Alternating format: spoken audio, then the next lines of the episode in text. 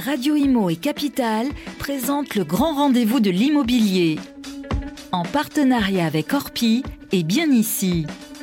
Une émission présentée par Guillaume Chazoulière et Sylvain Lévy-Valency. Et ce n'est pas Sylvain aujourd'hui. Bonjour, bienvenue dans le grand rendez-vous de l'immobilier. Euh, Sylvain qu'on embrasse, qui est retenu sur d'autres obligations, mais je suis ravi de vous retrouver euh, pour euh, ce grand rendez-vous de l'immobilier sur Radio Imo si vous nous écoutez ou sur capital.fr si vous nous regardez. C'est votre magazine d'actualité et de conseils sur le monde de l'IMO. En une heure au programme, nos grands témoins, deux grands témoins aujourd'hui pour la dernière de la saison, cinq experts et un grand décryptage de l'actu IMO. Une émission préparée avec nos confrères de Capital avec l'un infatigable Guillaume Chazoulière. Bonjour Guillaume. Bonjour Vincent, heureux de vous voir sur le plateau. Ben, merci beaucoup, merci pour votre accueil. On parle du marché de l'immobilier, on va faire le point à la mi-année pour ce 40e numéro. Oui, 40e numéro, on parle du marché immobilier ancien et neuf et pour ça on reçoit deux figures du secteur. Guillaume Martineau, président du réseau immobilier Orpi, bonjour. Bonjour Guillaume, bonjour Vincent. Bonjour. Didier Bélier-Gagnère, euh, délégué général de la FPI, Fédération des promoteurs immobiliers. Bonjour. Bonjour à vous. Voilà, Bonjour, on va bienvenue. prendre la température du neuf et de l'ancien. Ouais, c'est le 40e numéro du grand rendez-vous de l'immobilier et la dernière de la saison, je vous le disais. Vous retrouverez bien sûr vos rendez-vous habituels, vos experts, agents immobiliers, notaires, avocats, ils seront avec nous, ils répondront à vos questions dans Ça vous concerne tout à l'heure. Et puis le point juridique de l'ANIL, bien sûr, c'est à suivre avec une nouvelle réglementation pour la location des logements énergivores. On vous explique tout tout à l'heure. Merci d'avoir choisi le grand rendez-vous de l'immobilier. On commence maintenant avec nos grands témoins. Le grand rendez-vous de l'immobilier, le grand témoin. Juin 2022, c'est le moment de se poser sur l'état du marché à la moitié de cette année, quasi normal. On va faire le point en tout cas euh, pour commencer sur les, les ventes des biens. Guillaume, à vous la première question. Oui, les ventes des biens, on va parler de vente de l'ancien. Et encore une fois, bonjour Guillaume Martineau, je vais commencer par vous. Euh, Après une année 2021, on le sait, qui a été marquée, on le rappelle en tout cas pour ceux qui sera HP, marquée par des transactions records, me semble-t-il, dans l'ancien. Ben, la question elle est toute bête, comment évoluent un peu le- les transactions depuis le début de l'année? Alors ça réévolue bien parce qu'on a eu un début d'année un peu compliqué. On était à moins 17% chez Orpi, on avait constaté ça. Et puis là, au mois de juin, au moment où on se parle, on n'est plus qu'à moins 9. On a toujours une augmentation des prix. On continue, on est à peu, à peu près à plus de 8% depuis, euh, par rapport à l'année dernière. Donc en fait, euh, il y avait eu un ralentissement et puis ça se comble. Donc euh, on manque toujours de biens à vendre. Donc on a un marché qui continue. Je ne pense pas qu'on sera comme en 2021 avec ses ventes records, mais en attendant, euh, c'est moins mauvais que le début d'année. On est à moins 9 par rapport à la même période l'an passé, c'est Oui. ça, sur un rythme Et, de vente. et sur le premier trimestre, nous, on était à moins 17, donc on avait constaté un fort ralentissement. Et en fait, euh, là, ça se rattrape. On a avril-mai ont été bons. Un petit mot sur le profil des acheteurs? Bah, toujours euh, varié, mais on a des difficultés avec les primo-accédants qui ont un peu de. Mais je crois qu'on en parlera un petit peu plus Mhm. loin avec le crédit. Mais les acheteurs sont variés. On a beaucoup, beaucoup de demandes, mais on manque toujours de, de biens à vendre. Hmm. Si on zoome un petit peu, quelles sont les, les villes moyennes qui continuent d'être euh, particulièrement prisées en ce début d'année 2022 Et euh, la suite de la question, avec quel impact sur les prix aujourd'hui Si vous avez des, des Alors, je, exemples. suis- je suis venu avec mes notes parce que j'ai pas toute tête, mais on a mis- ça. Ah bah oui, il faut travailler un peu avant de venir chez vous. Nice, on a Nice qui augmente, qui a plus 4%, et on a plus 14% de compromis sur Nice. Donc Les ça, ventes, ça ou les prix? Euh, non, les plus 4%, ce sont les prix. Hmm. Et puis les compromis derrière, on a notre volume de compromis qui augmente. Donc ça, c'est assez intéressant. Euh, Grenoble aussi, on a plus 60% de compromis sur Grenoble. Oui. Et on est à plus 12% en prix. Donc ça, ça augmente. On a Valence aussi qui a, qui a bien augmenté, enfin qui avait légèrement baissé, mais toujours be- beaucoup plus de, de compromis. Et puis on voit que sur des villes comme Paris, par exemple, la baisse des prix a permis de relancer les compromis. Donc on est, on est reparti euh, un peu mieux, parce qu'on a plus 19% de compromis par rapport à, à l'année dernière, donc ce qui, est, ce qui est mieux.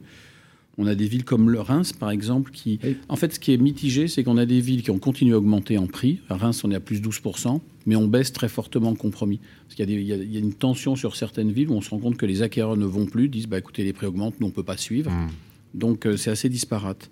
La Rochelle, et nous, ce qui nous inquiète un peu, on a des villes comme La Rochelle, où les prix ont augmenté, on est à plus 13, mais il n'y a plus de biens à vendre, plus rien, et on est à moins 16% en compromis. Donc on voit des, des tensions assez fortes, parce que là, il n'y a plus rien sur le marché. Ouais, et vous avez un peu dévancé ma question. Justement, il y a des marchés donc, qui, clairement, euh, marchés locaux qui aujourd'hui clairement marquent le pas du Oui. fait de la flambée passée.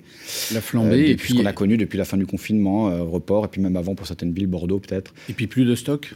C'est-à-dire que tout le monde veut venir habiter, mais il n'y a, pas, a pas assez d'offres. Donc, notamment, La Rochelle est un, est un cas d'école. Ouais, et c'est pareil pour le Pays Basque, peut-être? C'est pareil pour des... la Bretagne? On a beaucoup parlé de ces, ces, ces, ces marchés.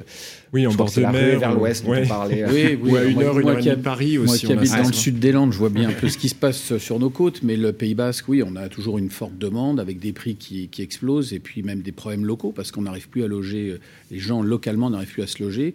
Et on voit bien que des gens qui venaient acheter en résidence secondaire bah, mettent le, pas aussi parce que les prix sont, sont assez euh, stratosphériques. Donc, euh, il faudrait une régulation un petit peu pour arriver à retrouver de l'air. Et pas plus de neuf hein, sur ces villes-là dont on parle, sur ces marchés qui. En fait, même phénomène hein, sur des villes comme, comme Brest ou euh, de, des, communes de, cette, de cette zone géographique. On a, j'y reviendrai, mais un stock qui est en, très forte baisse par rapport à ce qu'on avait les années précédentes. Mmh.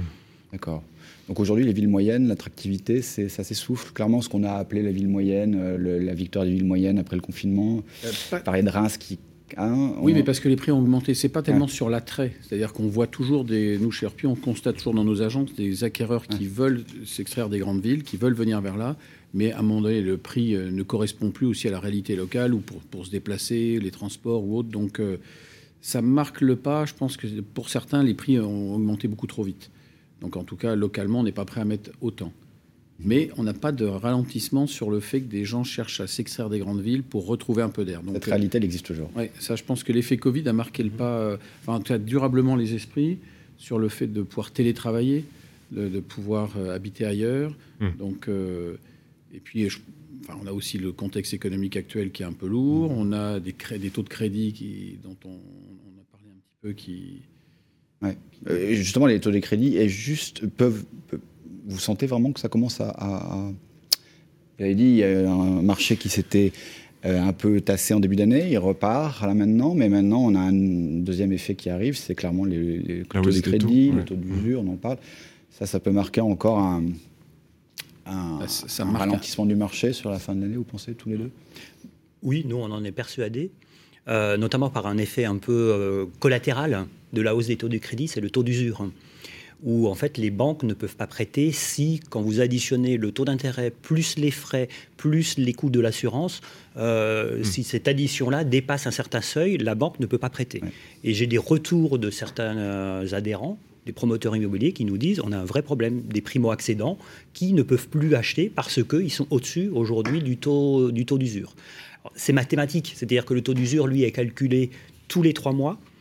Et les taux d'intérêt, bien sûr, ils progressent euh, mois par mois. Donc j'ai envie de dire qu'au début de la période trimestrielle, euh, ça passe encore mais comme les taux montent, ensuite on vient taper, si je puis dire, hmm. sur le taux d'usure au bout du deuxième mois, voire du troisième mois, et taux avant que le taux d'usure soit recalculé. Que c'est les moyennes des taux pratiqués sur trois mois. Sur les, trois mois précédents. Sur lesquels les, les banques se basent, elles ne peuvent pas prêter au-dessus de ce taux. Ce, taux, euh, on ne peut pas le, dépasser. Les banques ne peuvent pas prêter au-dessus si les taux remontent, les, ménages les plus modestes, euh, bah, ceux qui bénéficient des taux les qui ont le plus de difficultés à négocier, mhm. vont se retrouver au-dessus de ce taux d'usure. Mais pas que les ménages les plus modestes, parce que les primo-accédants étaient touchés, ou les, plus modestes, mais aussi les gens qui gagnent leur vie confortablement. Mais depuis septembre l'année dernière, avec euh, les nouvelles directives bancaires, on ne peut pas excéder plus de 35 eh bien, on voit bien que ça bloque. Mhm. Donc, des gens qui avaient des profils euh, intéressants se retrouvent eux-mêmes bloqués. Mhm. Donc, euh, ça va certainement jouer sur la régulation des prix, parce qu'à un moment donné, si on n'a plus d'acquéreurs, on le voit bien sur les chiffres que je vous cite, avec des prix qui augmentent, mais des baisses en volume de compromis. Donc ça va à un moment donné avoir un impact sur les vendeurs. On peut préciser ce point sur les taux avec notre reportage chaque mois dans le grand rendez-vous de l'immobilier. Euh, on part en, reportage pour ce 40e numéro. On a rendu visite à Cécile Roclor chez Empruntis. Euh, Guillaume, la question elle est simple. On regarde ce reportage et vous réagirez euh, juste après Guillaume on Martineau. compléter un petit peu le propos. Didier Belliganière. la question elle était simple. Je vous le disais, les taux remontent. Quel niveau peuvent-ils atteindre en fin d'année? Une projection avec Empruntis. Regardez. Bonjour Cécile. Alors on le sait, les taux de crédit remontent. Alors on va sortir la boule de cristal. Quel niveau peuvent-ils atteindre en fin d'année? Sur 20 ans, il y a fort à parier que les taux euh, continuent de, progresser euh, comme sur les autres durées. Euh, on peut se projeter sur la fin de l'année avec des taux sur 20 ans qui viendraient flirter avec les 2%. on parie sur un taux légèrement inférieur, probablement 1,9%, tout simplement parce que le coût de l'argent pour les banques continue de progresser. Il continuera à progresser dans les mois à venir. Et même si les banques n'ont pas répercuté la totalité de la hausse, elles sont bien obligées de répercuter le coût de l'argent pour elles sur votre crédit immobilier. et malgré tout, elles ont besoin de conquérir de nouveaux clients et pour ça, elles doivent rester suffisamment attractives. Elles ne veulent pas bloquer le marché. Euh, donc, un taux sur 20 ans qui devrait aller flirter avec les 2%, mais ça reste toujours très attractif en matière de crédit immobilier. Dans ce contexte de remontée des taux, quels conseils peut-on néanmoins donner aux emprunteurs aujourd'hui pour négocier les conditions les plus attractives. Les taux de crédit ont effectivement euh, beaucoup augmenté entre le début de l'année et aujourd'hui. On était à 1% en taux moyen sur 20 ans en janvier, aujourd'hui 1,55%. Euh, il faut savoir que ça a un impact sur le pouvoir d'achat des ménages. Hein. Euh, pour une mensualité, par exemple, de 1000 euros, ça veut dire que vous perdez une capacité d'emprunt de 10 000 euros, donc c'est significatif, même si les taux restent très très bas. ce qu'il faut faire en matière de crédit immobilier pour décrocher son crédit aux meilleures conditions, c'est bien sûr négocier le taux du crédit, et c'est le premier élément et c'est l'élément le plus important pour pouvoir négocier aujourd'hui, il faut avoir bien préparé son dossier. Les banques, elles sont très attentives à la qualité du projet, au fait qu'il y ait une préparation, à ce qu'il y ait de l'apport qui soit mobilisé dans le projet ou de l'épargne résiduelle. Et c'est ces éléments-là qui vont vous permettre de négocier le taux du crédit. Et puis, il y a un deuxième élément clé en matière de crédit immobilier, c'est l'assurance emprunteur. Là aussi, il va falloir regarder quelles sont les conditions qui vous sont proposées et trouver la meilleure couverture au meilleur prix pour pouvoir faire un financement aux meilleures conditions. Une des astuces qu'on peut avoir que toutes les banques ne pratiquent pas, ça va être de réaliser un projet de financement sur plusieurs lignes de crédit. Au lieu d'emprunter par exemple 200 000 euros sur 20 ans, on va faire deux lignes de prêt, une plus courte que l'autre, par exemple 100 000 euros sur 10 ans et 100 000 euros sur 20 ans, en procédant à un lissage de la mensualité, c'est-à-dire en faisant en sorte que la mensualité reste constante pendant toute la durée et les 10 ans et les 10 ans euh, qui suivront. Euh, vous allez pouvoir gagner sur le coût du crédit et bénéficier pour une partie de l'enveloppe sur un taux nettement inférieur, puisque sur 10 ans, le taux moyen est à 1,2% contre 1,55% sur 20 ans. Toutes les banques ne pratiquent pas les prêts multilignes, toutes n'ont pas l'habitude, mais un courtier pourra vous aider à y voir clair et à trouver la bonne solution. Néanmoins, on le sait, certains emprunteurs, notamment les plus modestes, euh, peuvent être coincés par ce qu'on appelle dans le jargon le taux d'usure. Alors de quoi s'agit-il? Et là encore, il existe-t-il des petites astuces pour faire passer le dossier le taux d'usure, c'est la ligne rouge que la banque ne devra pas franchir en matière de coût du financement. Euh, ça veut dire qu'on va regarder par rapport au taux d'usure qui est fixé de façon trimestrielle par la Banque de France et en fonction des taux pratiqués par les banques le trimestre précédent, le coût global de votre financement qui va intégrer euh, dans ce qu'on appelle le TAEG, le taux annuel effectif global, le coût du crédit, le coût de l'assurance et aussi tous les frais annexes obligatoires à la souscription du crédit. Ce taux d'usure, en fait, aujourd'hui, il est très très bas au vu de la hausse des taux qu'on a connue. Si on regarde un petit peu en arrière, un taux de 1,5 55%, on l'a connu au premier trimestre de 2019, mais à ce moment-là, le taux d'usure, était de 2,83% alors qu'aujourd'hui, 1,55%, il est à 2,4%. Cette marge de manœuvre euh, qui nous manque aujourd'hui fait qu'il y a énormément de dossiers euh, qui euh, sont proches du taux d'usure ou qui sont au-dessus et effectivement qui peuvent se voir opposer un refus de financement. Pour arriver à réaliser son financement malgré cette contrainte du taux d'usure, il va falloir jouer sur plusieurs clés. La première, elle n'est pas donnée à tout le monde, c'est l'apport. plus vous allez limiter votre montant d'emprunt, moins vous aurez d'impact sur le coût du crédit et donc sur le TAEG. Le deuxième élément important, ça va être euh, le taux de l'assurance. Euh, il va falloir trouver l'assurance la, moins chère possible, voire euh, avec la banque négocier les conditions d'assurance, par exemple la quotité. si vous ne vous couvrez pas à plus de 100% de votre financement, l'impact de l'assurance dans le TAEG sera moins importante et ça vous permettra peut-être de respecter le taux d'usure. Et puis le dernier élément, c'est là aussi de jouer avec plusieurs lignes de crédit, puisque quand on va faire plusieurs lignes de crédit, on va limiter le coût sur une des lignes de crédit et ça, ça peut permettre de gagner quelques centimes sur le taux d'usure. Cécile Roclor chez Empruntis pour ce reportage. Réaction, messieurs, bon, pour compléter ce qu'on avait dit, elle ne semble pas euh, dramatiser la situation tout de même. Il y a, 2% fin d'année. Moi, ce que je retiens de, ces propos, c'est vraiment la hum, capacité d'innovation des, banques Mm. pour permettre justement de rester en dessous du, taux d'usure. Alors j'ai un exemple, mais je ne citerai pas le, banquier en question, parce que j'ai échangé avec un certain nombre de banques sur ce sujet du taux d'usure pour voir si on devait collectivement euh, se rapprocher du ministre de l'économie pour demander euh, de revoir les modalités de mm. calcul du, taux d'usure. Et les banquiers que j'ai eus en face de moi me disaient, ben, dans certains cas, on fait l'impasse sur les frais bancaires. Pour permettre justement à notre mmh. acquéreur de rester sous cette ligne rouge, j'aime beaucoup cette expression, et permettre aux particuliers de, de pouvoir bénéficier du prêt et quand même acquérir un bien. Donc on voit quand même cette volonté qui a été très bien dit euh, hmm. par euh, notre euh, Madame Cécile Roclor, Cécile d'Empruntis, cette volonté quand même hmm. de délivrer des permis, de, des, pardon, des, des, prêts bancaires et donc de permettre l'accession des particuliers. Guillaume Martineau, une réaction. Didier Belliganière parlait de la ligne rouge. Bah, Qu'est-ce qu'on en pense L'histoire des taux, effectivement, euh, psychologiquement, ça joue. Ça joue pour, euh, pour, tout le monde. Si on veut euh, que les taux ne soient pas un frein et si on veut arriver à relancer, que ce soit l'activité du neuf ou de l'ancien d'ailleurs, il faut aider aussi le neuf parce que si on délivre un peu de, permis un peu plus, ça va nous permettre d'avoir des prix dans l'ancien qui vont se, réguler. Donc les taux, c'est une chose, mais c'est surtout le, marché en lui-même pour ça que je regrette, j'en profite d'être là pour dire que je regrette de ne pas avoir de ministre du logement euh, mm. dans le gouvernement actuel, parce que mm. c'est quand même une vraie préoccupation. Les taux, les banques euh, subissent l'influence économique euh, internationale de tout ce qui se passe. Donc nous, c'est plutôt nationalement qu'on doit trouver des solutions. Et si on veut arriver à loger un peu tout le monde, en tout cas, il faut aider aussi le, le neuf comme l'ancien, parce que les deux marchent mm. ensemble, en fait.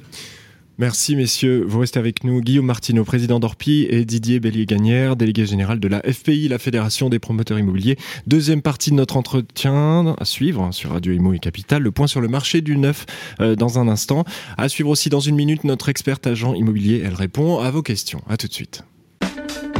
Le grand rendez-vous de l'immobilier revient dans un instant. Vous et moi, on se connaît bien. On se voit tous les jours. Vous pouvez trouver que j'ai du charme, que je suis un peu démodé ou trop isolé. Je suis capable de faire rêver comme d'empêcher de dormir. Mais même quand je ne suis pas là, on parle de moi. Et s'il arrive que l'on me quitte, c'est toujours bon de me retrouver. De m'avoir, tout simplement. Je suis l'ancien, l'actuel le prochain. Je suis le bien, celui que vous voulez acheter, vendre, louer ou faire gérer. Orpi, des femmes et des hommes pour votre bien. Harold se sent bien ici. Il y a une bonne boulangerie. C'est bien ici. Il est à 5 minutes de l'école, 20 minutes de son travail. C'est bien ici. Et il adore nager. C'est bien ici. C'est sur bienici.com qu'Harold a eu son coup de cœur. Et eh, c'est bien ici. Pour une recherche immobilière innovante, par vite quartier et temps de trajet. Bienici.com, la meilleure façon de trouver son futur logement.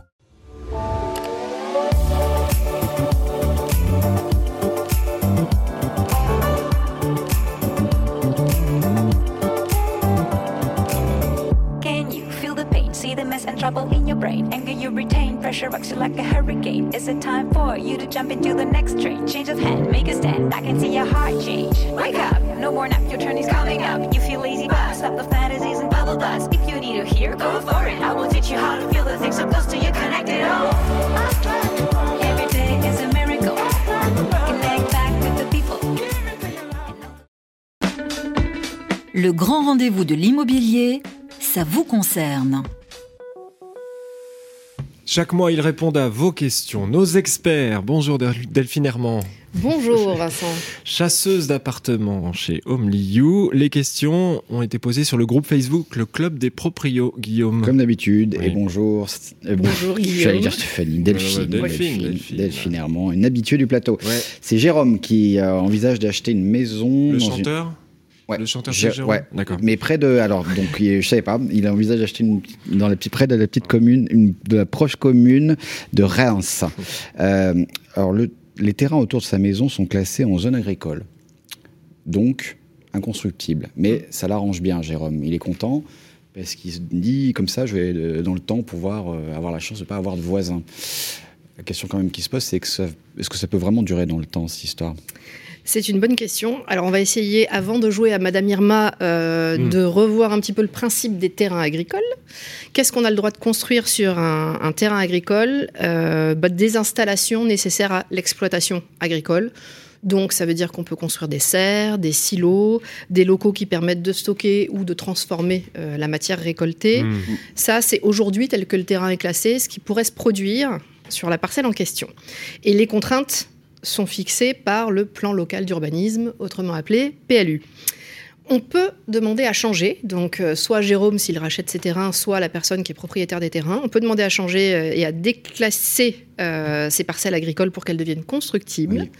Pour cela, il faut demander à la mairie la possibilité de déclasser. Et si le maire est éventuellement d'accord, Mm. à ce moment-là, il sera de toute façon obligé de demander un avis à la commission départementale de consommation des espaces agricoles, autrement appelée CDCEA, qui a le droit de dire oui ou non. Euh, et ce qu'il faut savoir aussi, c'est que lorsqu'on a un terrain agricole sur lequel éventuellement on se porte acquéreur, au-delà de la mairie, c'est la SAFER, Société d'aménagement foncier et d'établissement rural, qui a un droit de préemption qu'elle peut exercer deux mois après la signature de la promesse ou du compromis de vente. Donc, au moment où on se parle, Jérôme est assez tranquille sur les constructions qui ne peuvent être que liées à l'exploitation agricole, mais potentiellement, il n'est pas inscrit dans le marbre ou gravé dans le marbre, pardon, que ça ne puisse pas changer. Après, euh, le sens de l'histoire, c'est quand même d'aller vers de la dédensification et euh, de la désartificialisation des sols. Donc, fait. on pourrait imaginer que les déclassements de parcelles agricoles euh, soient rares. relativement rares. Mais de ce qu'on entend, il pourrait se retrouver demain quand même avec un énorme hangar euh, à stockage qui lui dénaturerait un peu la vue quand Oui, même. potentiellement, ce c'est autorisé. euh, Sur, autorisé Oui. sur cette partie. Alors, selon certaines contraintes liées au plan local d'urbanisme en ce qui concerne les hauteurs, oui, les, euh, les limites séparatives, etc. Mais oui, c'est autorisé. Parce que ce sera pas seulement un champ. Non. Une deuxième question pour notre chasseuse d'appartements, Delphine Herman, Ouais. Guillaume. Et c'est Victor. Victor qui, lui, envisage il a- d'acheter une résidence secondaire cette fois, mais il n'est pas pressé, nous dit-il. Alors, du coup, il, est il a une idée en tête, euh, c'est d'acheter un bien avec un locataire dedans. Et il se demande quel vraiment, qu'est-ce que c'est un, est-ce que c'est un bon plan et quel est bon l'intérêt, quel est l'intérêt, Avantage, inconvénient un petit Ouais. peu. avantage, Non. inconvénient, ouais. Pour une résidence secondaire, c'est relativement rare d'acheter quelque chose qui est occupé. On le fait plutôt quand on fait de l'investissement locatif, mais pourquoi pas Puisque l'avantage principal d'acheter un bien déjà loué, c'est en théorie, selon les marchés, la décote sur le prix d'achat. Alors, en règle générale, on, on estime que cette décote est d'à peu près, alors c'est une moyenne, hein, le principe d'une moyenne, c'est qu'il y a des montants au-dessus et des montants en dessous, mais globalement, on, on gagne à peu près 20% du prix d'achat marché, C'est bien ça théoriquement. qu'a dû repérer Jérôme. Voilà, exactement, théoriquement. En revanche, on a des contraintes. Euh, tout dépend si le bail du locataire est vide ou meublé. Si le bail est meublé, c'est relativement simple, euh, puisqu'un bail meublé ne peut pas excéder une durée d'un an. Donc finalement, Jérôme, s'il n'est pas pressé, peut se dire que euh, d'ici... Jérôme ou Guillaume, j'ai oublié. C'est Victor. Victor, allez, Jérôme, je l'ai renommé moi aussi. Ben voilà, on a commencé l'émission en me renommant, je l'ai renommé aussi, Victor. Voilà, donc Et moi, Victor... j'avais fait Stéphanie, c'est ça C'est ça. Donc Victor, euh, pour le coup, euh, s'il a Ouais. quelques mois à attendre, comme le bail peut durer maximum un an, pourquoi pas? Si c'est un bail vide, c'est très différent, puisque la réglementation est aussi très différente, que d'une part, euh, le vendeur actuel, en tout cas le propriétaire actuel de l'appartement, doit d'abord proposer son appartement à la vente à son locataire. Il y a un droit de, pr- de priorité de la part du locataire, au même prix qu'il le proposerait à Vincent. Oui. Si le prix change dans la négo, il faut le reproposer au locataire. Et si le locataire ne se porte pas acquéreur, à ce moment-là, Vincent pourrait se porter acquéreur. En revanche, si c'est un bail vide, il va devoir attendre la fin du bail plus le renouvellement pour pouvoir éventuellement en disposer. La Donc fin là, du bail on va plus le renouvellement. C'est-à-dire alors ça peut être Euh, le J plus 1 du renouvellement, hein. Oui, mais en l'occurrence, il va falloir att- attendre la fin du bail en cours, soit pour reprendre son bien et l'habiter, Oui. soit pour éventuellement le revendre ou faire ce qu'il veut. Là, pour une résidence secondaire, ce serait potentiellement pour l'habiter. Et encore, le congé pour l'habiter, en règle générale, ça ne fonctionne que pour de la résidence principale. Donc là, euh, on va être dans le même cas que je voudrais Donc le à la fin du bail, pour si je comprends bien, qu'est-ce Ouais. qui se passe Euh, À la fin du bail, il se renouvelle obligatoirement, puisqu'on l'a acheté en cours de bail. Soit le locataire décide de rester, Ouais. Et on soit le locataire décide de partir, et là, Ah oui. Ah bah là, on fait ce qu'on veut de son bien. hein, on n'est le pas obligé de le remettre en location. rester, et là, on, on repart pour trois ans. Mais on a le droit de dénoncer le bail pour reprendre son bien à J plus 1 du renouvellement. En, en tenant compte, évidemment, euh, enfin, si on le dénonce à J plus 1, il y a quand même un préavis, euh, Oui. selon le cas, de 3 à 6 mois. hein, enfin, quand c'est le bailleur, c'est 6 mois, avant de récupérer son bien. Mais pour la résidence principale. Oui, pour la résidence principale, Et mais pour la là- résidence secondaire, il sera dans, dans le, dans Ah. le même cas en l'occurrence. Du moment qu'il a attendu le renouvellement, il pourrait même faire un congé pour vendre s'il voulait euh, le vendre. Du moment qu'il le propose au Hmm, locataire en premier. Après, euh, dans tous les cas, que ce soit un bail vide ou un bail meublé, ce qu'il faut, euh, ce à quoi il faut qu'il fasse attention, c'est évidemment aux conditions dans lesquels le bail a été signé, euh, à l'état des lieux d'entrée qui avait été fait, il faut absolument le récupérer, et au profil euh, du locataire, non, au profil au Hmm. sens... euh, Les antécédents de paiement de loyer. alors etc. exactement, quittance Mmh. de loyer, Mmh. euh, livre de, de quittancement, etc. Mmh. Pour vérifier qu'il n'aura pas éventuellement de problème pour Ouais. euh, récupérer ses loyers. Merci beaucoup. Merci beaucoup, Delphine. Delphine Merci Herman, chasseuse d'appartements. On retrouve vos talents chez homeliu.com. C'est Tout à fait. Euh, vous êtes dans le grand rendez-vous de l'immobilier. Un nouvel expert dans un instant. Notre notaire Charles Flaubert répond à vos questions. À tout de suite. Le grand rendez-vous de l'immobilier, ça vous concerne. C'est le rendez-vous pour avoir les bonnes réponses aux questions que vous vous posez chaque jour. Les experts, le ça vous concerne du grand rendez-vous de l'immobilier avec euh, notre notaire maintenant, Charles Flaubert. Bonjour. Bonjour. Bienvenue. Guillaume, question. Résidence secondaire pour commencer? Et on parle encore de résidence secondaire. Ouais. Bonjour Charles. Alors, Grégoire et Véronique, donc du groupe Facebook euh, Le Club des Proprios, euh, veulent acheter une résidence secondaire. Véronique, elle, dispose d'un apport important qui, a priori, d'après ce qu'elle nous dit, correspond à la moitié du bien convoité. Et lui, Grégoire, n'a pas d'apport, mais il dit je vais emprunter. La question qui se pose, c'est que dans ces conditions-là, est-ce qu'ils peuvent devenir propriétaires euh, ensemble? Il y en a une qui emprunte et l'autre n'emprunte pas. Alors absolument, c'est une question qu'on retrouve euh, assez fréquemment. Alors ça peut être plus, on va dire, de façon un peu plus fréquente des, un couple, hein, euh, ils achètent ensemble alors qu'ils ne sont pas forcément mariés ou paxés, ou ça peut être des amis également, notamment oui. pour les maisons de campagne. hein. Oui, c'est un oui, peu euh, ce qu'on voit euh, avec le Covid et les effets post-Covid et pas mal d'ach- d'achats de maisons de campagne, où des amis, des couples d'amis peuvent se dire on achète ensemble une maison de campagne. Alors sur le principe, il n'y a aucun problème, on peut tout à fait acheter, c'est un bien ce qu'on appelle en indivision, hein. on est co-indivisaire, on achète une cote par indivise, chacun du bien. Sur le principe, donc aucun problème. Deux, trois points importants. Premièrement, déterminer la cote par individu, c'est-à-dire qui achète quoi. Alors là, vous m'indiquez qu'a priori, euh, Il y a un apport d'un côté. on il y en a apporte pas d'un côté, et donc je suppose que l'autre, euh, l'autre, effectivement, moite-moite, hein, d'après ce qu'elle l'autre hein. indivisaire Ouais. achèterait euh, et peut-être rembourserait au moyen d'un crédit. Voilà, c'est ça. Donc dans ce cas-là, on fait Pour ce la qu'on moitié appelle- du bien. Voilà, on fait ce qu'on appelle une règle par trois. Par exemple, si le bien vaut 200 000 euros et que euh, le euh, Olivia, c'est ça? Euh, On était sur Grégoire et Véronique. Véronique, c'est la journée aujourd'hui Excusez-moi, tous les excusez-moi, les prénoms. sont pas bons. Euh, donc, euh, Véronique euh, financerait donc euh, par un apport la moitié, Voilà. donc ça serait 50%. Et si monsieur achète euh, l'autre moitié, la finance au moyen d'un crédit, d'un prêt bancaire, dans ce cas-là, ça sera 50-50 et on Hmm. fait Rien une règle simple. par trois. C'est simple. Euh, aussi, ce qu'il faut peut-être dire, c'est que ça serait utile de prévoir éventuellement un testament.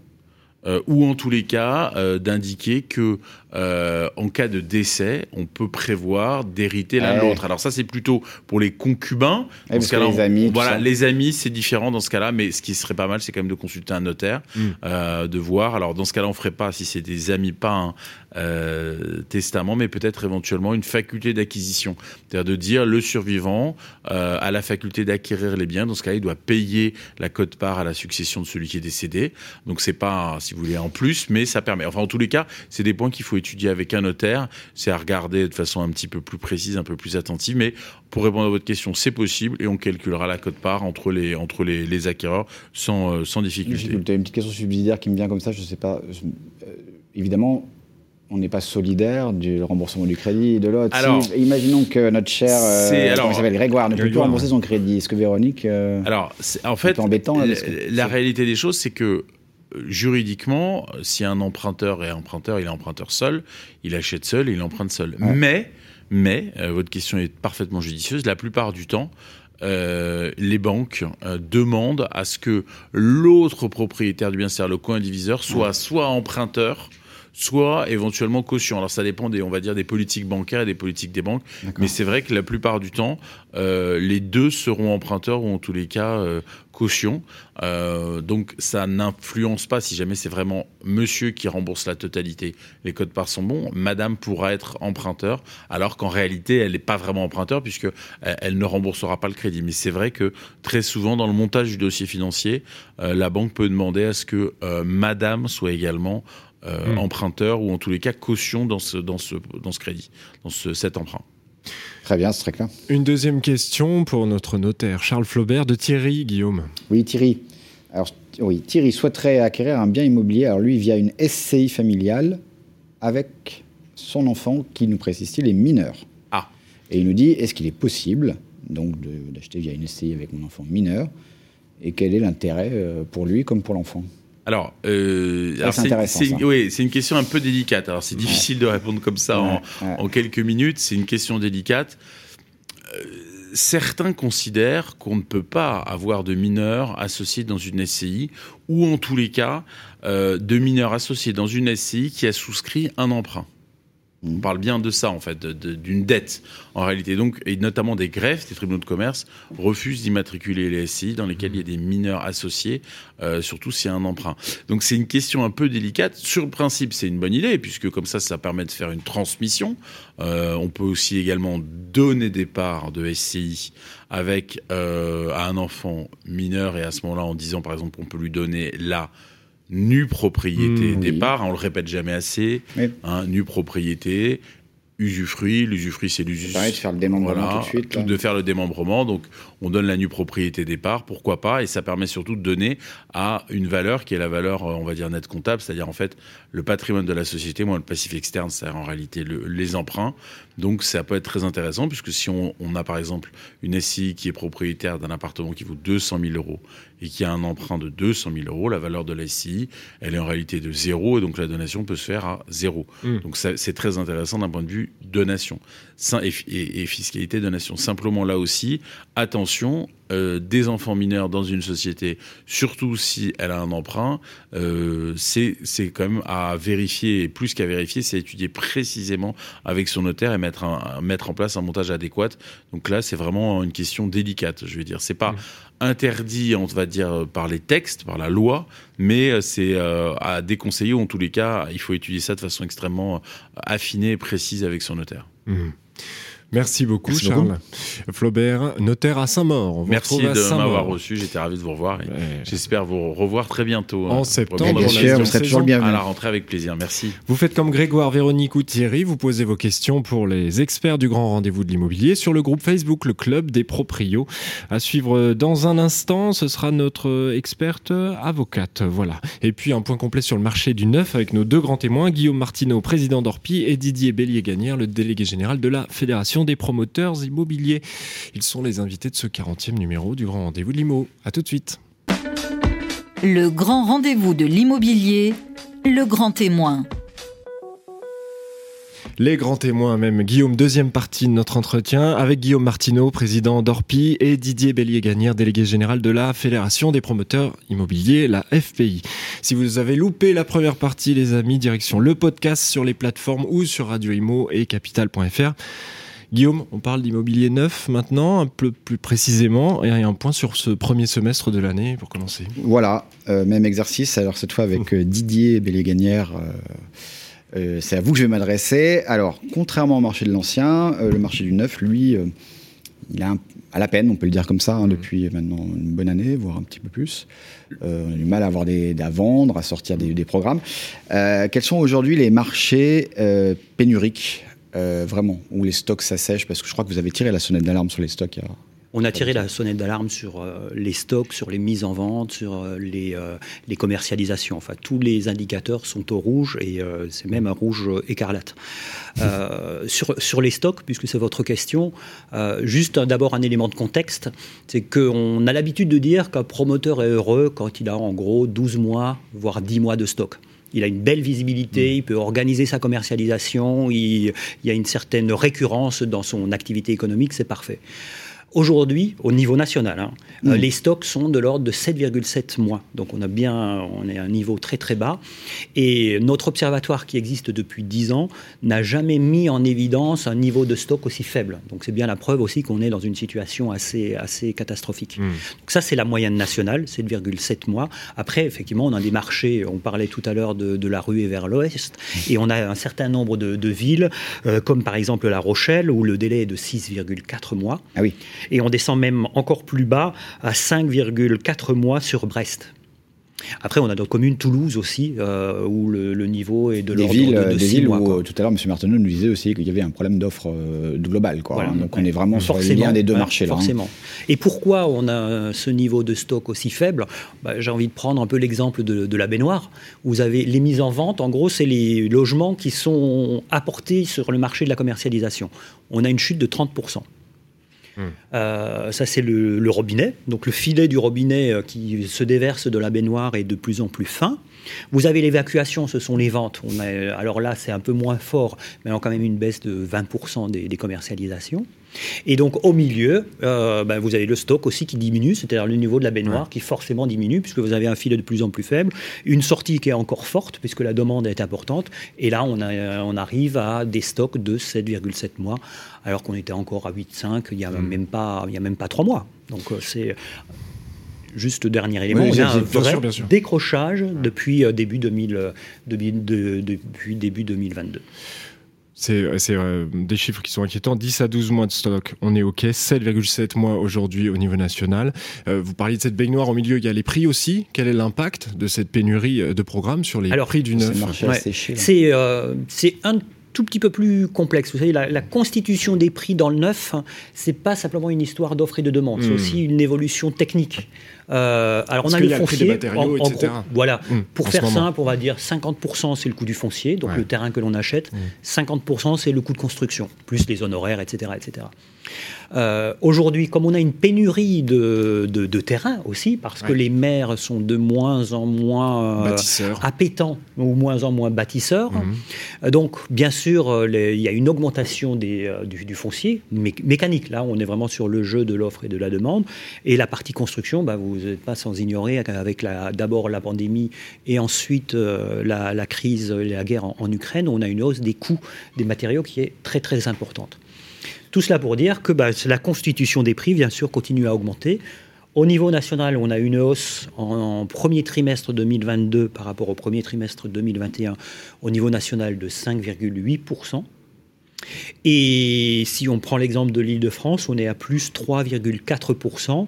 Euh, c'est bien la preuve aussi que ben, on a atteint sans doute un plafond en Île-de-France et que les hausses, euh, elles ne peuvent plus aller Hmm. beaucoup plus haut. Il y a combien le prix du neuf en Ile-de-France en, En Ile-de-France, alors, on est Si à, en, hein. en neuf, on est à 5600 euros du mètre C'est une carré. moyenne. euh. C'est une, c'est une moyenne, bien sûr. D'accord. Et euh, 4005 euh, Sur la France. Sur, euh, sur, 4005 sur la région. Ah, sur la- Et pour la France, c'est 4008. D'accord. Et du coup, euh, Monsieur Martineau, dans ces villes-là, euh, dans ces régions-là où le stock s'assèche, même si c'est plus compliqué de faire l'équation des prix sur le neuf, clairement, vous, c'est des villes où vous Ouais, sentez que les prix de l'ancien Ouais, euh, vous de montent, La hein. Rochelle. ouais, fait le lien avec ce qu'on disait tout à l'heure. Les prix de La Rochelle, 5111 euros, donc on est quasiment. On est à sur- 5111 euros du mètre Ouais, carré sur, euh, sur La Rochelle. Rochelle. Donc euh, on est quasiment sur des, des prix du neuf. Hmm. Et le, alors, vous parliez des maires qui n'avaient pas d'appétence pour bâtir. En fait, on a aussi des maires qui euh, n'osent pas construire parce que les- leurs administrés ne veulent pas de nouvelles constructions. Oui.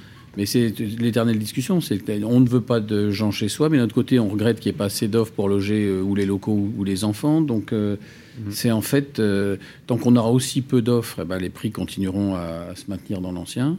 Et euh, voilà, donc on, les- tout est lié en fait. Là. Ouais, tout est lié. Ouais. Il y a- Tout est lié, mais on comprend parfaitement aussi dans ce que vous dites qu'il y a beaucoup de choses qui s'imbriquent et qui peuvent pas se régler comme ça naturellement parce que euh, on va régler la crise des matériaux, par Et exemple. puis, le- je pense que pour vous, vous devez anticiper. Ça, c'est un programme neuf, ça se prépare deux ans à l'avance. Euh, Ouais. Donc, on ne sort pas un immeuble comme ça de terre. Nous, on peut avoir une maison à vendre dans la journée ou un appartement, mais donc, euh, s'il n'y a pas de permis de construire délivré, forcément, nous, quand on a des maisons à vendre, on cherche. euh, Parfois, on, on offre des solutions à nos vendeurs en leur disant bah, attendez, vous pouvez faire un immeuble où ça peut être vendu à un promoteur.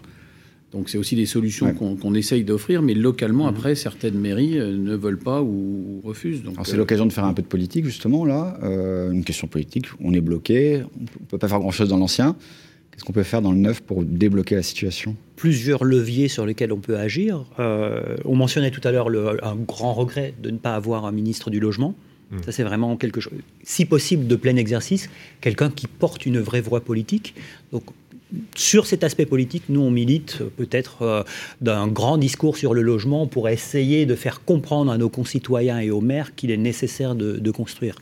Je me souviens, euh, dans ma vie professionnelle, le dernier grand discours sur le logement date de 2008. C'était Nicolas Sarkozy à Vendœuvre, euh, où il avait, il, avait parlé. euh, C'était même pas le Grand Paris, c'était vraiment le logement. Et c'est là où il avait indiqué moi, j'ai un objectif, c'est vraiment d'augmenter le taux de, de propriétaires en France, notamment. Et il avait listé toute une série de mesures. On n'a plus jamais eu de discours sur le logement depuis 2008. Je crois qu'il serait nécessaire, il serait temps d'en avoir un nouveau. Ça, c'est un aspect politique. Après, on a beaucoup de mesures qu'on a essayé de porter auprès des différents candidats à la présidentielle et qu'on va essayer de porter. Euh, euh, soit la ministre de la transition écologique, soit si on a vraiment un secrétaire d'État ou un ministre délégué euh, ben, de- du logement, donc des différents messages. Le premier, c'est euh, sur euh, la question bah, de, des, des maires qui ne sont bâtisseurs, qui ne sont pas bâtisseurs. Un exemple, on a des documents d'urbanisme qui s'appellent les PLU, qui définissent le niveau de constructibilité. En réalité, on constate que ce niveau de constructivité n'est même pas atteint et il n'est consommé qu'à hauteur de 65%. C'est-à-dire que les maires, en gros, pour faire simple, le maire vous dit ah ben, votre bâtiment il fait 6 étages, non, c'est un peu trop haut, vous m'enlevez un étage. C'est ça. Ça conduit à ce, à ce niveau de constructibilité plus faible. Donc on- nous, on milite pour euh, ce qu'on appelle dans notre jargon une servitude minimale de densité, c'est-à-dire que l'État dit ben voilà, sur tel territoire, parce qu'il y a des besoins énormes, on ne peut pas descendre en dessous d'une certaine densité en termes de, de- de construction de logements. Ensuite, ben, il faut aussi aider les maires bâtisseurs. Il faut- On comprend aussi que, ben, euh, aussi avec la suppression de la taxe d'habitation, même si elle est compensée, mais elle ne compense que l'existant, pas le- les nouveaux logements qui peuvent venir, c'est que les maires se trouvent avec des coûts liés au logement. Euh, il faut construire des crèches, il faut construire de nouveaux équipements, etc. Et ça coûte cher. Donc on milite aussi pour éventuellement euh, une- un transfert d'une partie de la TVA immobilière de l'État vers ces maires bâtisseurs. Alors on nous dit, bah oui, mais bon, euh, l'État en, a- besoin, mais bon, il vaut mieux avoir, si on transfère la moitié de la TVA immobilière vers les maires, il reste quand même la moitié de quelque chose pour l'État.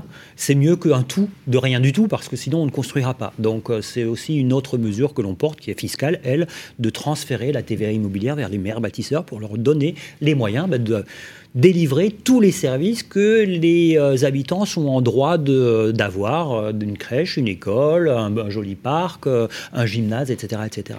Et ça n'est qu'avec ces aides financières qu'on qu'on y arrivera. Guillaume, pardon, c'est Allez-y, quelques mesures que l'on propose, Oui. il y en a bien d'autres. Mais on comprend Mais très bon. bien les, les leviers qui sont importants. compléter Tout ou- à fait. Bah, il faut repenser aussi la politique, euh, le déplacement sur le territoire, parce que finalement, il y a beaucoup de régions en. France où les gens voudraient aller habiter, parce qu'on en parlait avec euh, le phénomène de la. Covid. Je La rue est vers à- l'ouest. Oui, mais pas, pas que. Vous prenez euh, les, Les grandes villes la, heure de la Paris, Creuse ou des régions Ouais, comme ça qui sont très belles, où les gens pourraient vivre tout à fait confortablement. Mhm. Euh, mettre en, en place une politique de, sur la fibre pour que les gens puissent télétravailler, Mhm. et puis une politique sur le transport aussi, parce que tout est lié. Si on veut aller développer des villes et des régions, il faut que les gens puissent y accéder, remonter facilement sur les grandes métropoles. Donc c'est pour ça que je regrette, que, que- comme vous, le, le fait qu'il n'y ait pas de ministre du logement, mais qu'il y ait une vraie vision, que ça aille au-delà du logement, parce que logement, territoire, On est un peu sur l'aménagement du territoire façon Oui, ce qu'on avait connu dans la les années 80. décentralisation et sur euh, pensée globale euh, et non pas uniquement euh, sur du court terme. Et ça, je pense que c'est un parce que Ouais. quelle que soit la couleur politique, tout le monde doit se loger. Et je regrette, euh, je pense qu'ils commettent une erreur en, euh, en occultant ça et en ne voyant Mm. finalement les propriétaires ou l'immobilier que comme des gens euh, qui font euh, des propriétaires euh, riches, euh, font fonciers, enfin du temps de Balzac, alors qu'on n'en est plus là du tout. Donc euh, Euh, Juste pour rappel, à l'heure où on enregistre cette émission, on est dans un entre-deux-tours euh, d'une élection législative ga- gageons dont on ne connaît pas le- euh, les le résultats du second tour. Euh, voilà, pour préciser. Guillaume, on voulait rapidement parler du Pinel, une peut-être toute Ouais. dernière question. Je reviens sur le 9 là. On sait que c'est oui, c'est la dernière année avant que le Pinel soit changé. C'est-à-dire que ça va être le Pinel Plus. On va faire très très simple, mais pour bénéficier du taux de réduction maximum, il faudra que on ait des logements qui respectent des nouveaux critères de confort, euh, des- des- encore des, des normes euh, Et de performance énergétique. performance énergétique. Donc on peut imaginer que ces biens seront plus, co- plus compliqués à acquérir, peut-être un peu plus chers. On peut se poser la question tout bêtement si j'ai envie de faire du Pinel, est-ce qu'il y aurait là j'ai six mois là pour encore à bénéficier des anciennes règles. Est-ce que j'ai encore de possibilité d'en acheter du Pinel et, et où sont les villes où ça c'est Alors, il y a de l'offre justement par là, rapport. je suis vraiment désolé, mais j'ai pas l'information de savoir où, parce que c'est un peu les secrets euh, commerciaux ou industriels entre guillemets Est-ce de, qu'on parle de, de, de d'assèchement l'offre justement donc Ça, euh, il y a encore. Il y a encore de la possibilité d'acheter des, des- du, du Pinel, mais c'est vrai que dans les chiffres, on voit euh, que l'offre diminue petit à petit. Juste un, un- un chiffre, c'est que dans les, parmi les acquéreurs, on achète son bien soit pour se loger soi-même, soit pour effectivement le louer dans le cadre d'un Pinel. On était toujours sur du 50-50 ces dernières années sur le volume global. Là, on a une distorsion, c'est-à-dire qu'on est maintenant à 46. Alors c'est peut-être encore que l'épaisseur du trait, mais 46 sur du Pinel pour faire simple et 54 sur vraiment de, l'acquisition pour, pour moi-même, pour y, pour y loger moi-même. Donc on voit que ça, ça commence à, s'assécher. Euh, J'ai envie de dire qu'il y aura toujours du Pinel, puisqu'on va, on peut aller jusqu'en 2024 sur, sur du Pinel. Ça va être un choix économique des, euh, bah, des futurs acquéreurs. Soit je reste sur du Pinel classique, mais avec une réduction d'impôt moins élevée, soit je veux vraiment avoir ma réduction complète, mais c'est vrai que le, le, bien va être un, un petit peu plus cher. Euh, certains, hum, certains promoteurs disent non, on va quand même arriver à, à commercialiser également du, du Pinel Plus, puisqu'il y a aussi cette euh, notion, euh, le président dit toujours parfois le fait déclencheur pour le Pinel, c'est j'ai mal à mes impôts. Mmh. Donc je suis peut-être prêt à payer un peu plus cher pour avoir aussi une réduction d'impôts mmh. un peu plus importante. Euh, donc il y aura encore de, il, y, a, il y aura forcément encore Des du Pinel. Il y aura un choix. Ouais. Euh, bah, bah, oui, ok, bon, je vais payer un peu moins cher, mais j'aurai un peu moins de réduction d'impôts mmh. ou l'inverse. Euh, c'est à l'acteur économique qui est l'acquéreur de faire son de faire son choix.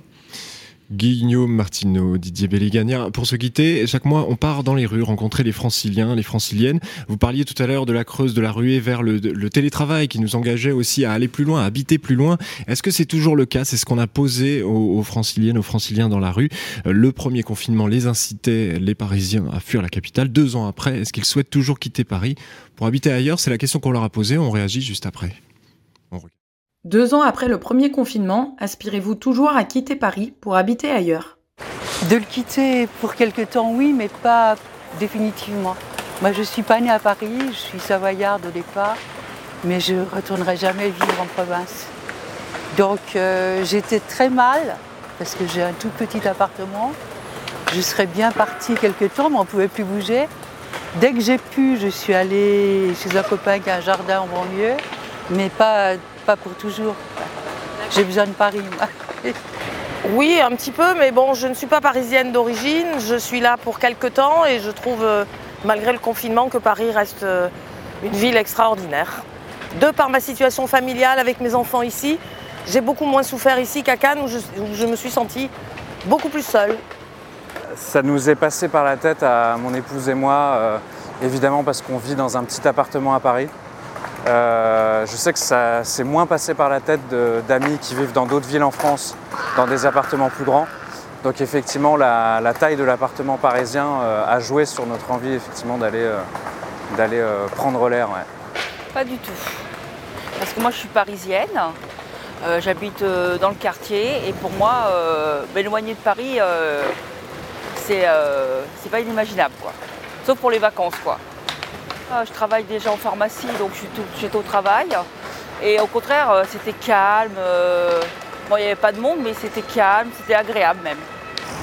Non, il y a deux ans, c'est pas vraiment quelque chose qui m'est passé par l'esprit, euh, étant, j'allais dire, euh, parisienne même de naissance et tout. Euh, j'ai, contrairement à d'autres, en fait, j'ai pas de parents euh, qui sont en région ou quoi, donc en fait, euh, c'était pas forcément une possibilité non plus immédiate. L'envie de quitter Paris, non, mais c'était plus l'envie d'aller voir ailleurs et de s'aérer pendant le confinement, comme tout le monde. Mais deux ans après, je pense qu'on est revenu quand même sur des, des, baromètres qui sont plutôt normaux, on va dire. Et euh, c'est vrai que quand on aime la ville de Paris et et qu'on aime profiter de, tous, les loisirs qui est autour et tout, euh, à l'heure actuelle, il est clair que non, euh, je ne suis pas enclin à quitter Paris. Même si, euh, dès qu'on peut, on, on, quitte Paris quand même pour aller voir un petit peu de verdure et autres, profiter d'autres choses. Bon, on voit qu'on a envie de s'aérer, mais pas forcément de, de quitter complètement. Donc, ça a été tourné par l'Office du tourisme parisien, votre truc. J'ai pensé aussi. Alors, c'est un échantillon. Un échantillon. Moi, personnellement, mais... je les adore. Hein. Mais j'ai été euh, surprenant, non Mais vous voyez, finalement, oui. ça va rassurer tous ces gens qui pensent que les Parisiens oui. défilent sur tout le territoire. ça, ça, va rassurer tous ceux qui s'inquiètent dans nos régions. Mais moi qui vis en région, je peux les rassurer, on vit très bien en région. oui, Paris confirme, est extraordinaire. Euh, on y a pensé, mais en fait, euh, non, on n'y pense plus. quand même.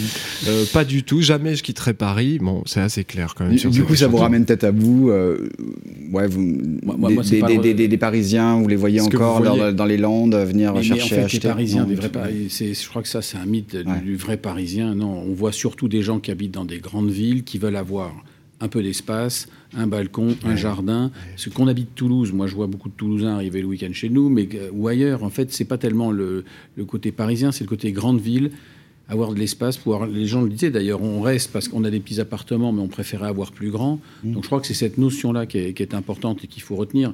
Après, euh, moi j'ai absolument rien évidemment contre les Parisiens. C'est euh, une image que se font tous les Français euh, dès lors qu'on habite en dehors de Paris.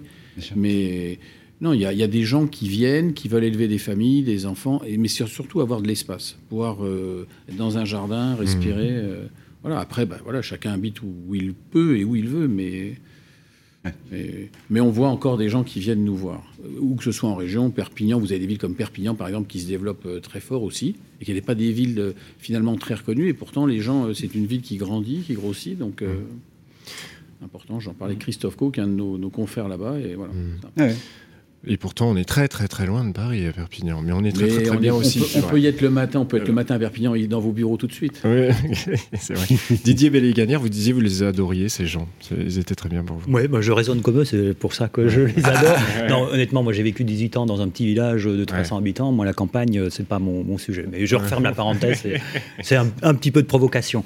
Euh, non, mais pour plus, plus sérieusement, je crois que le, le sujet, c'est vraiment la question des, des services, hein, effectivement, Oui. Mhm. d'avoir, euh, que ce soit des services de santé, services culturels et territoire. autres. Donc peu importe euh, le, le territoire sur lequel on est, c'est le tout, c'est d'être dans une métropole ou même une ville moyenne éventuellement, mais avoir à disposition tous les services pour vivre euh, au mieux, euh, au mieux. Des écoles, des crèches, euh, Absolument, enfin, ouais. tout. quoi. Des parcs et tout ce qui va bien pour, euh, Mais pour bien vivre. pardon, mais euh, d'où notre inquiétude, nous, euh, à la Fédération des promoteurs immobiliers, c'est qu'on constate quand même que même sur un certain nombre de métropoles, il y a un refus de construire, et c'est beaucoup dans les métropoles. Euh, je- on peut citer Bordeaux, on peut citer Marseille, on peut citer Grenoble, on peut citer Lyon, où on voit une chute drastique des, des permis de construire.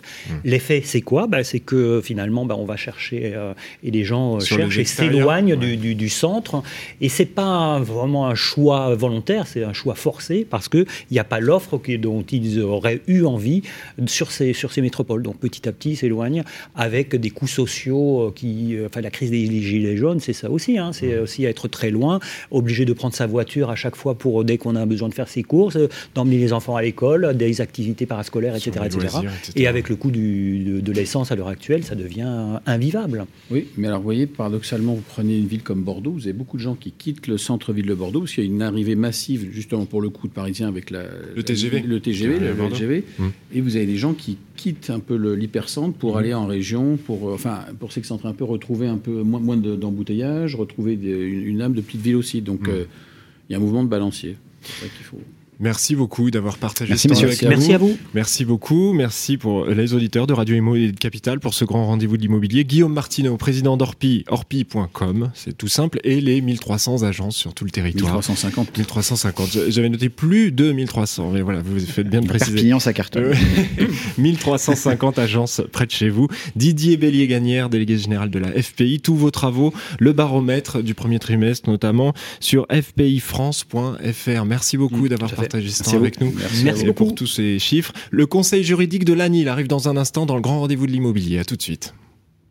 Le grand rendez-vous de l'immobilier, le point juridique de l'ANIL, l'Agence nationale pour l'information sur le logement. C'est son dixième numéro avec nous. Roselyne Conan, bonjour. Bonjour. Euh, directrice générale de l'ANIL, l'Agence nationale pour l'information sur le logement. Guillaume, on parle euh, marché locatif avec Roselyne? On va parler des marchés locatifs avec une nouvelle réglementation qui rentre en vigueur le 25 août de cette année. Une interdiction d'augmenter les loyers sur les logements énergivores. De quoi s'agit-il, ma chère Rosine Alors, euh, donc c'est très bien résumé, mais on, on va peut-être euh, rétro-pédaler et puis euh, voir de- de- d'où on est parti pour euh, la réglementation d'aujourd'hui. Alors, le dernier texte que vous avez bien en tête, c'est la loi climat résilience du 22 août 2021. Donc, elle va fêter son premier anniversaire. D'où des dates d'entrée en vigueur de certaines dispositions. Et euh, vraiment, cette loi, elle est venue concrétiser, euh, vous vous rappelez, la Convention citoyenne Mm. euh, pour le climat, qui avait intégré dans ses propositions des enjeux de performance énergétique des logements, du bâti en général, mais du logement, et là, du parc locatif. Donc, euh, comme je le disais, cette loi va fêter son premier anniversaire et une des mesures euh, phares, une des mesures importantes, parce qu'il y a eu plein de mesures dans, ce texte, c'est que ça va marquer effectivement l'entrée en vigueur d'une mesure, donc bailleur locataire, et qui va interdire euh, pour les logements les plus énergivores d'augmenter les loyers. Énergivore, c'est quoi? Alors, énergivore, aujourd'hui, alors, euh, vous savez qu'il y a eu donc une petite réforme du DPE. Euh, aujourd'hui, on, va, on raisonne en termes de, de, notes énergétiques hein, qui intègrent euh, les différents éléments. Donc, c'est F et G. Mhm. Euh, donc, euh, si on revient un petit peu en arrière, on a une loi, vous vous rappelez, la, la loi énergie-climat 2019 qui avait déjà euh, limité les enjeux d'augmentation de loyer dans les euh, zones d'encadrement. Elle euh, prévoyait déjà que dans les zones tendues, donc les zones soumises à la taxe sur les logements vacants, les, on ne pouvait pas augmenter au-delà de l'IRL les, les, loyers justement de ces logements énergivores, même si on y faisait des travaux. Alors, sauf des travaux qui avaient fait changer la note. Hein, mais à partir mmh. du moment où on, est dans, on était dans une zone d'encadrement, que l'on soit en loyer manifestement sous-évalué ou que l'on réalisait de gros travaux, hein, qui étaient les cas de dérogation à l'application simple de l'IRL, on pouvait justement augmenter les loyers. Et bien là, sur ces zones d'encadrement, si les logements étaient classés en FG, on était bloqué. C'est-à-dire que si on faisait des travaux purement d'amélioration euh, sur de l'ascenseur, mais qui n'avaient pas du tout d'effet et qui ne faisaient pas changer la note, et ben on était bloqué. Alors ça, c'était le premier texte. Et du coup, cette loi euh, climat résilience, elle est venue l'étendre. Mhm. Ce, système de blocage. Donc elle est venue l'étendre tout d'abord euh, à l'ensemble du territoire, c'est-à-dire que ce ne sera plus que les zones d'encadrement qui seront concernées, mais l'ensemble du territoire, mhm. et puis tous les baux d'habitation, qu'on soit en location donc vide, meublé. Et euh, donc ce qui veut dire que à compter du 25 août prochain, donc ça c'est pour la métropole, pour l'outre-mer le 1er juillet 2024, euh, donc, euh, on ne pourra plus, euh, pour les logements énergivores, donc on a dit FG, appliquer, alors ça va s'appliquer à tous les stades de la vie du contrat, c'est-à-dire qu'il n'y aura pas que la révision. C'est-à-dire que le loyer, on ne pourra pas appliquer un loyer supérieur à celui du locataire précédent quand on change de locataire. D'accord. Donc là, ça a quand même un petit effet. on ne pourra pas procéder à la révision annuelle du bail. Donc, ça veut dire qu'on est énergivore, hein. pas d'IRL. Hmm. Et on ne pourra pas proposer d'augmentation si le loyer est manifestement sous-évalué, même si on est dans une zone d'encadrement et qu'on est inférieur au loyer euh, voilà, défini euh, le plus bas pour l'encadrement. Mmh. On ne pourra même pas faire évoluer le loyer. Donc vous voyez l'enjeu pour le bailleur qui est motivé à faire les travaux. Donc, euh, donc on, sera, on fera référence toujours à ce seuil, comme je l'ai expliqué, donc, qui est mentionné dans le, dans le DPE. Et c'est vrai que l'étape d'après, donc Là, on sera plus euh, impactant sur le niveau des loyers. Après, ça va être l'interdiction de mettre en location certains logements. Donc là, c'est vraiment, euh, comme vous l'avez bien en tête, on a 1er euh, janvier 2023 interdiction de, mettre en location les logements qui ont une consommation d'énergie de supérieure à 450 kW par mètre carré mmh. par an d'énergie finale parce qu'après on est en énergie primaire. Et après, au 1er janvier 2025, on sera sur les logements classés entre A et F, 2028 A et E, 2034 A et D. Donc le petit sujet aujourd'hui, euh, c'est euh, aussi la durée de validité du DPE. C'est-à-dire qu'aujourd'hui, on a fait un DPE. les DPE sont encore valables jusqu'en 2024, même s'ils sont anciennes moutures. Euh, si, on change, si le locataire fait réaliser lui-même un DPE qui est une note différente hum. de celui du bailleur qui est en cours, la question va se poser. Euh, qu'est-ce qu'on fait avec ces deux DPE différents? Est-ce que le locataire va, enfin, est-ce qu'on va pouvoir augmenter ou pas ou bloquer ou pas? un sacré boulot pour les ADIL, là, j'ai l'impression, en perspective. C'est ça, et puis après, le... les appels, des contacts, des demandes d'informations de la part des locataires, des propriétaires, c'est vrai ça. que ça Et puis donc, c'est potentiel contentieux. et puis, euh, les bailleurs ou les locataires qui vont se dire, bah, finalement, la solution, c'est faire des travaux. Voilà. Aussi. Donc c'est euh, bah, comment faire, hein, euh. comment faire, faire des travaux en milieu occupé, comment prévenir son locataire, le préavis pour l'informer, euh, est-ce qu'il doit, s'il doit quitter les lieux, est-ce que je dois le reloger, mmh. quelles aides je peux bien sûr hein, mobiliser fiscalement, qu'est-ce que je peux déduire, quel impact sur mes, sur mon imposition. Donc voilà, on a tous ces sujets qui sont devant nous et on va être occupé là, je pense, pendant encore une petite dizaine d'années. rien que ça. C'est ça. Bon, il y a les bonnes adresses pour vous rapprocher de, de l'ANIL, c'est anil.org. Et après, toutes les ADIL, euh, les agences départementales d'information sur le logement, près de chez vous, vous retrouvez euh, tous les contacts sur anil.org. Merci. Merci Roselyne. Merci à vous. Un très bel été à vous. On vous retrouve en, septembre avec grand plaisir. Eh ben, plaisir partagé en tous les cas. Ce sera l'anniversaire donc euh, de l'ANIL, c'est ça?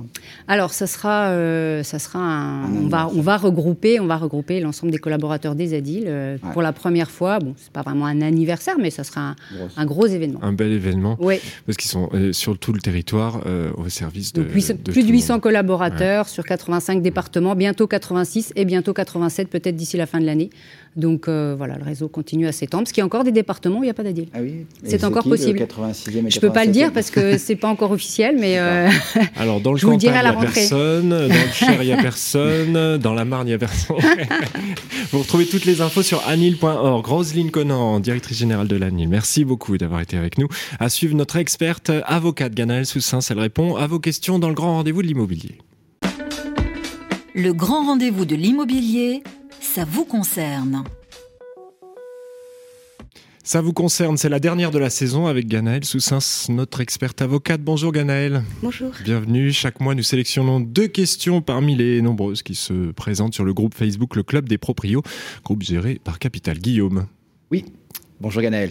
Et c'est Pascal qui nous pose la première question. Pascal s'apprête à confier euh, des travaux à un auto-entrepreneur. Mais ça l'inquiète. Euh, ce qui se pose, c'est le professionnel à qui il fait appel est-il bien couvert par justement ce statut d'auto- auto-entrepreneur Et si d'aventure il y avait euh, un accident, euh, qui serait tenu pour responsable? Alors, normalement, l'auto-entrepreneur est un travailleur non salarié. Il intervient euh, chez votre auditeur, mais il ne devient pas le, son salarié. Donc, en cas d'accident qui serait un accident de travail, ce n'est pas la responsabilité de celui qui a commandité les travaux qu'on appelle le maître d'ouvrage en droit. Donc, normalement, Pascal n'a pas de lien, n'a pas un contrat de travail, en tout cas, avec l'auto-entrepreneur. Mais la question est intéressante parce que elle nous emmène à vérifier si l'entrepreneur qui va intervenir est bien auto-entrepreneur Est-ce qu'il est bien inscrit, bien répertorié Et est-ce qu'il est correctement assuré? Alors, pour lui-même, bah, c'est son affaire. En revanche, est-ce qu'il est assuré au titre de sa responsabilité civile professionnelle? Ça, ça va intéresser notre maître d'ouvrage. Et est-ce qu'il est également correctement assuré au titre de sa responsabilité civile décennale et plus spécifiquement pour les travaux qui lui sont confiés? S'il intervient sur une toiture, il doit être assuré pour des travaux en toiture. Il y a un moyen de retrouver, euh, de vérifier ça pour euh, notre. euh, C'est à l'auto-entrepreneur d'en De- de justifier demander, ouais, auprès de son euh, client. tous les documents. Ouais, De donner les documents, oui. Exactement. Ganaël, une autre question pour notre avocate. Oui, c'est Arthur. Alors, Arthur, lui, il est copropriétaire euh, toujours du groupe Facebook le- Les Clubs de Proprio. Son nouveau voisin, euh, locataire, multiplie les soirées, ce qui l'empêche régulièrement de, de dormir, nous dit Arthur.